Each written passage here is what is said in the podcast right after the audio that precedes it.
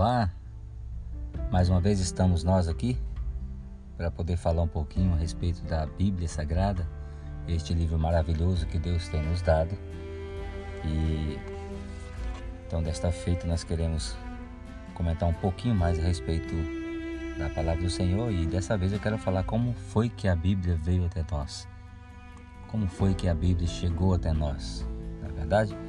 Eu sou o pastor João Marinque, fica comigo por um período aí de 40 minutos aproximadamente, não vai te cansar, não vai te enfadar de forma nenhuma, até porque nós vamos falar do livro mais lido do mundo, nós vamos falar do livro mais vendido no mundo, nós vamos falar da palavra de Deus, a palavra que nos traz salvação, nos traz libertação, nos traz muita força, nos traz muita alegria. Então vamos lá. Sobre a palavra, sobre como foi que a Bíblia veio até nós, nós vamos ler algumas algumas coisas que já falamos no, no episódio 1 e agora no episódio 2 nós vamos repetir novamente que é para ficar bem gravado, ficar bem firme é, na nossa memória. O processo pelo qual a mensagem de Deus tem sido preservada até nós, nossos dias e para o nosso proveito, é uma verdadeira maravilha é uma demonstração bem clara da providência divina. Por mais que estudamos e meditamos neste processo, mais profundamente admirados ficamos e mais firmemente convictos da inspiração divina da Bíblia. É, meu amigo, é uma maravilha, é algo maravilhoso crer na palavra do Senhor, é maravilhoso ver como Deus tem preparado para nós. Algo maravilhoso da parte dele, para que possamos ter em mãos e conferir, para que assim não ficamos perdidos. Né?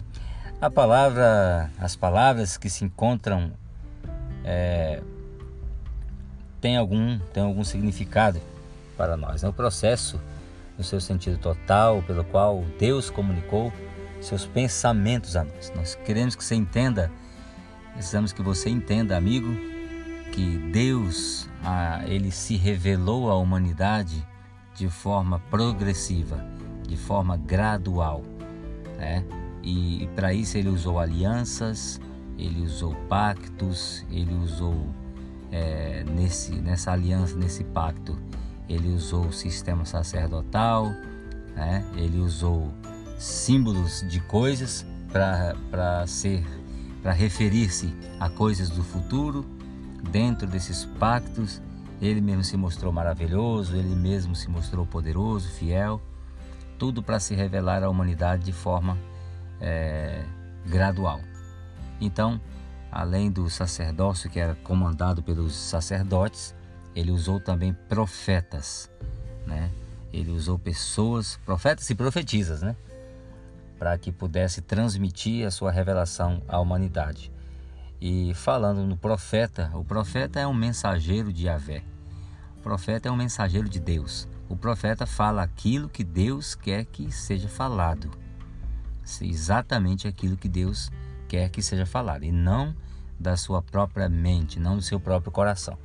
E por isso nós vamos falar então é, sobre esses processos. É, vamos falar sobre inspiração, iluminação, orientação e interpretação. Como é que isso funciona, meu amigo? A inspiração, ela descreve a influência do Espírito de Deus, que é o Espírito Santo, sobre os escritores dos vários livros da Bíblia que os levou a produzir a mensagem de Deus, quis comunicar aos homens.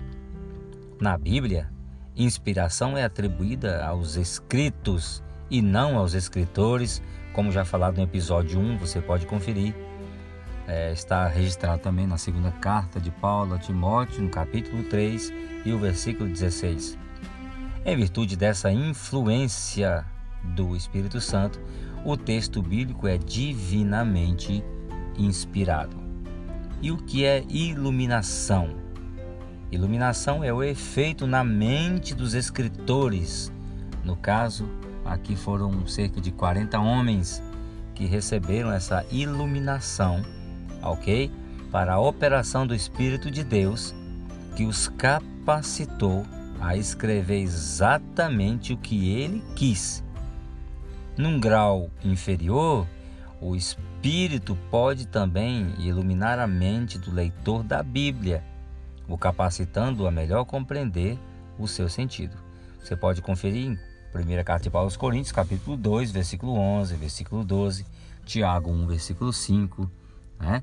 Quando você, quando nós encontramos Tiago escrevendo no versículo 5 do capítulo 1, ele diz: Se alguém tem falta de sabedoria, peça a Deus, que ele dá liberalmente àqueles que buscam, àqueles que pedem, e não lhe lança em rosto, não lhe nega. Ok? Então isso é maravilhoso. Não é a mesma iluminação que nós estamos falando aqui que os escritores tiveram para poder escrever aquilo que Deus estava mandando e quisesse que fosse escrito. Porém, nós, nós podemos ter a iluminação do Espírito Santo na sua casa, no seu carro, onde você estiver, você pode ser iluminado por Deus com relação à palavra de Deus, e isso está confirmado em 2:11 de Coríntios e em 5 esse capítulo 1, versículo 5 de Tiago, OK? Então, iluminação tem a ver com a pessoa, a iluminação tem a ver com o efeito do Espírito Santo preparando esta pessoa para receber a palavra de Deus. E o que é orientação? Nós falamos inspiração, nós falamos iluminação e agora a orientação. O que é? A orientação descreve a superintendência do Espírito de Deus sobre a transmissão e preservação do texto bíblico através dos séculos. Então, é Deus, é o Espírito Santo de Deus que orienta, que preserva, que guarda ah, o verdadeiro significado é, da palavra de Deus é, através da, da, das, das, Sagradas Escrituras, que nós chamamos de Bíblia, né? para que é, não venhamos então a perdê-la pelos séculos. Por isso que a Bíblia é um livro que mesmo tendo muitas dificuldades de interpretação de palavras, devido ao idioma, devido às expressões idiomáticas, mesmo tendo dificuldades que o tradutor teve para trazer ao pé da letra no nosso idioma original, mesmo assim, a Bíblia é um livro confiável, a Bíblia é um livro maravilhoso, a Bíblia realmente nos surpreende quanto à exatidão da vontade de Deus para nossas vidas. Isso é motivo de muita alegria, muita satisfação em confiar nos projetos de Deus e nos trazer a Bíblia Sagrada. Então falamos sobre inspiração, falamos sobre iluminação, orientação e agora vamos falar do quarto do quarto episódio que é a interpretação. Interpretação é o processo pelo qual o estudante do texto bíblico procura compreender e interpretar a mensagem de Deus. Então, o, o, o estudante, o amigo leitor da Bíblia Sagrada, ele vai pegar um texto e nesse texto ele vai procurar o entendimento deste texto, procurar a melhor forma da interpretação e caso ele não tenha interpretação, caso ele não consiga interpretar, então ele vai buscar a iluminação do Espírito Santo, ele vai buscar a orientação do Espírito Santo para que aquele texto fique claro para ele. Amém? Isso é maravilhoso. Então, como indica é, a Bíblia Sagrada se constituiu em revelação do eterno Deus ao leitor. Deus se revelando para o homem da, desde quando ele desde quando ele tinha suas capacidades mentais, é, físicas, de conhecimento, de entendimento. Deus veio revelando a sua vontade, o seu caráter, a sua santidade, tá ok? Através de símbolos, simbologias, de através de, de coisas materiais, ok? Para que o homem pudesse entender a atuação né, de Deus com a humanidade. Por isso nós podemos ver quando Jesus era batizado por João, João o Batista, então quando Jesus sai da água, ele viu como, né, é, é, uma, é uma comparação o Espírito Santo veio sobre ele como uma forma corpórea de uma pomba, né? E logo após ouve-se então a voz do eterno Deus né, do Pai, dizendo: Este é meu filho amado, em quem me comprazo. São formas de indicar a presença de Deus, a aprovação de Deus em meio de algumas coisas. É o meio pelo qual Deus comunica aquelas verdades que são essenciais para o bem-estar dos homens, visto que linguagem é o meio mais efetivo de comunicação entre os homens. É também o meio mais escolhido por Deus para comunicar aos homens seus próprios planos e pensamentos. A Bíblia, então, é uma comunicação pessoal entre o Criador e as suas, e suas criaturas. E ela participa de todos os fatores de comunicação pessoal. Então, o único ser que foi criado nessa terra, o único ser que foi criado e capacitado de fala, de expressão verbal, é o ser humano. É, nenhum outro animal fala. O papagaio pode até reproduzir sons da nossa fala, porém ele não entende o que ele está falando. Se, se, ele diz quero café e você pergunta é, você quer chocolate, ele vai continuar dizendo quero café. É, mas se ele aprender, se ele gravar a expressão quero chocolate, ele vai também falar depois. Mas ele não sabe exatamente o que ele está falando. Já o ser humano é dotado da capacidade de entendimento. Né? Uma mesmo uma criança quando bem pequena, ela fala: "Mãe, eu quero leite, eu quero mamar". Você fala: "Então eu vou te dar feijão para você comer". Diz: "Não, eu quero mamar". Fala: "Então tá bom, então bebe água". Ela fala: "Não, mãe, quero mamar". E então ela está entendendo, ela está dizendo não, ela diz o sim, ela diz o não, conforme o seu entendimento. E por isso que Deus então escolhe a forma a forma da revelação através da palavra, através da fala. Então Deus fala, Deus inspira o ser humano. Então, o texto bíblico foi produzido em determinado contexto. E para corretamente compreender a sua mensagem, é necessário levar em consideração este contexto. Na é verdade, nós precisamos entender qual foi o ano que foi escrito, quem escreveu, quando escreveu, por que escreveu, né? qual era o teor da sua mensagem, escreveu para quem, né? Então, tudo isso tem que ser analisado quando, quando a gente pega uma carta, um escrito, um texto, não é verdade? Para que a gente possa ter entendimento sobre, sobre aquilo. E não é também pegar um versículo isolado e querer fazer daquele versículo isolado é, a sua mensagem de início, de meio e de fim. Então, nós vamos falar, continuar falando que a revelação da Bíblia contém é, encontra fonte no eterno propósito de Deus de dar à existência seres pessoais capazes de reconhecê-lo e manter comunhão com Ele. Você pode conferir em Efésios capítulo 1, versículos 3 e 5, Gênesis capítulo 1, versículo 26. Você vai ver aí a revelação que a Bíblia contém, encontra fonte no eterno propósito de Deus de dar existência a seres pessoais capazes de conhecê-lo e manter comunhão com Ele.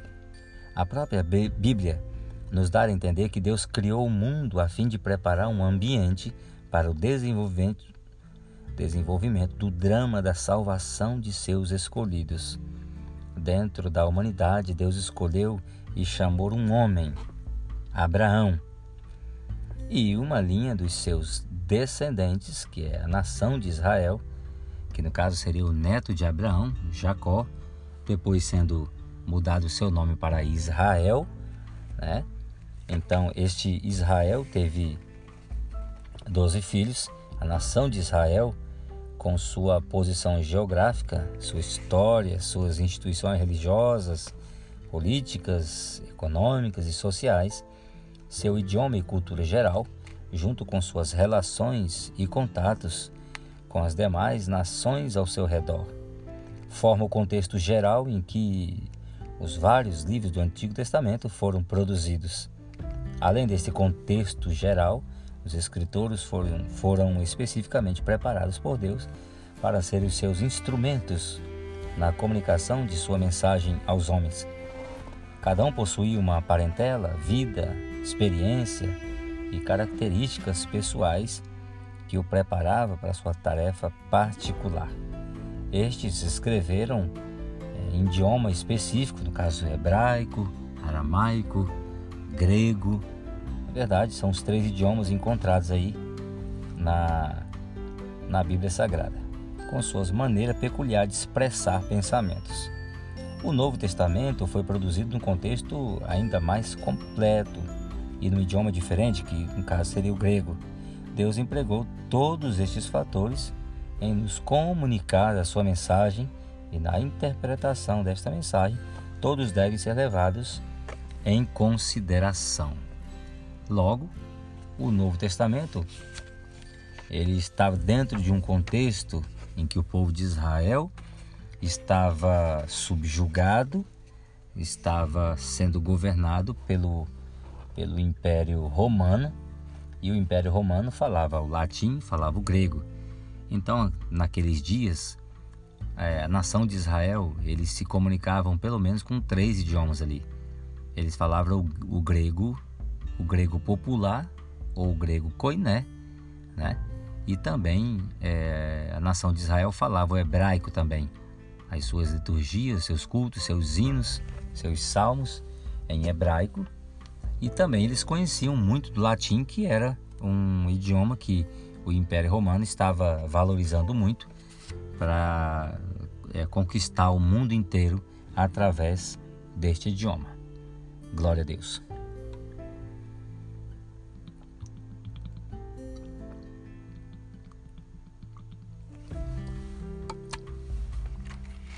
Seguindo, o que acontecia, o que aconteceu, o que acontece antes de haver uma Bíblia? O mundo sem uma Bíblia. Isto parece difícil de acreditar para você? Você já pensou se o mundo não tivesse uma Bíblia?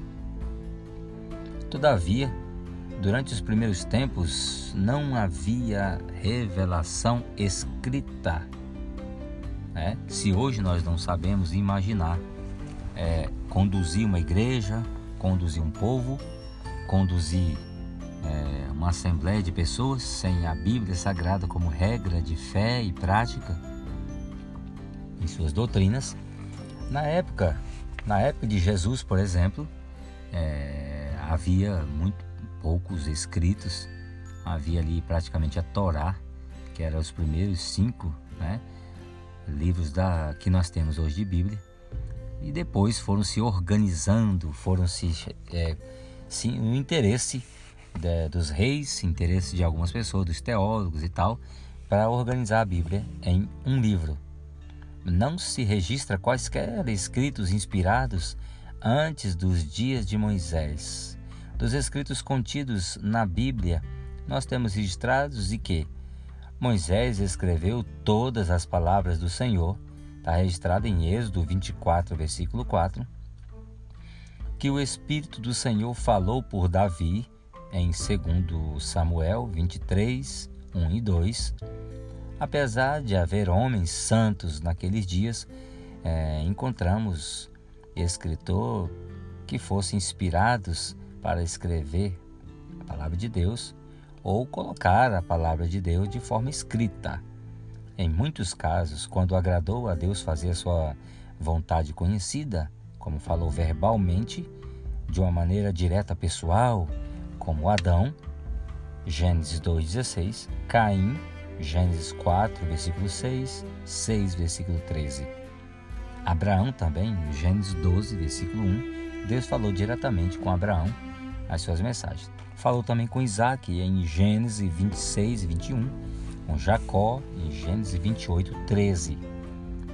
Por esse meio verbal, é, Deus instruiu o homem concernente às leis que depois foram incorporadas ao Pentateuco, que são os primeiros cinco livros, tal como a guarda do sábado, em Gênesis 2, versículo 3, o casamento, em Gênesis 2, 24, Instruções verbais acerca de ofertas e sacrifícios também foram dados em Gênesis 4, versículo 4 e 7.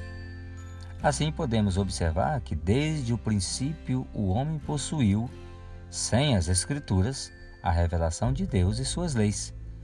Para quem pensa ou pensava que o sistema sacrificial de animais era apenas de Moisés para cá, né? só é na época de Moisés, não. Deus já tinha ensinado Adão e Adão havia ensinado seus filhos, é, Caim e Abel, e nós já vemos aí então é, Caim oferecendo a Deus os frutos da terra e nós vemos Abel oferecendo então o melhor cordeiro, né? E Deus aceitou então o melhor cordeiro. Então isso é prova que desde Adão já havia o sistema é, de oferta, o sistema de oferta ao Senhor, de holocaustos e de ofertas de paz, ofertas de amor, ofertas é, é, de cheiro suave a Deus. Então, as ofertas que havia no templo, o sistema sacrificial que havia no templo, já havia também na época é, dos anteriores a eles. Contudo, deve ser sempre lembrado ainda que, como com ou sem a Bíblia, além de revelações verbais da, da parte de Deus, havia outras duas testemunhas independentes acerca de Deus. Quem são as testemunhas que sempre viram tudo caladinha e quieto? A natureza, né? A natureza ou as obras de Deus. Você vai encontrar em Salmo 19, do versículo 1 ao versículo 3, você vai encontrar em Romanos 2, 14 e 15, capítulo 2, versículo 14 e 15, tá ok? E a consciência humana. Romanos 2, 14 e 15 fala sobre a consciência. Porém, estas duas testemunhas eram imperfeitas, porque a natureza somente nos ensina que há um Deus, mas não diz quem ele é. Enquanto a valiosa dádiva da consciência pode ser violada também, até certo ponto de render-se, né?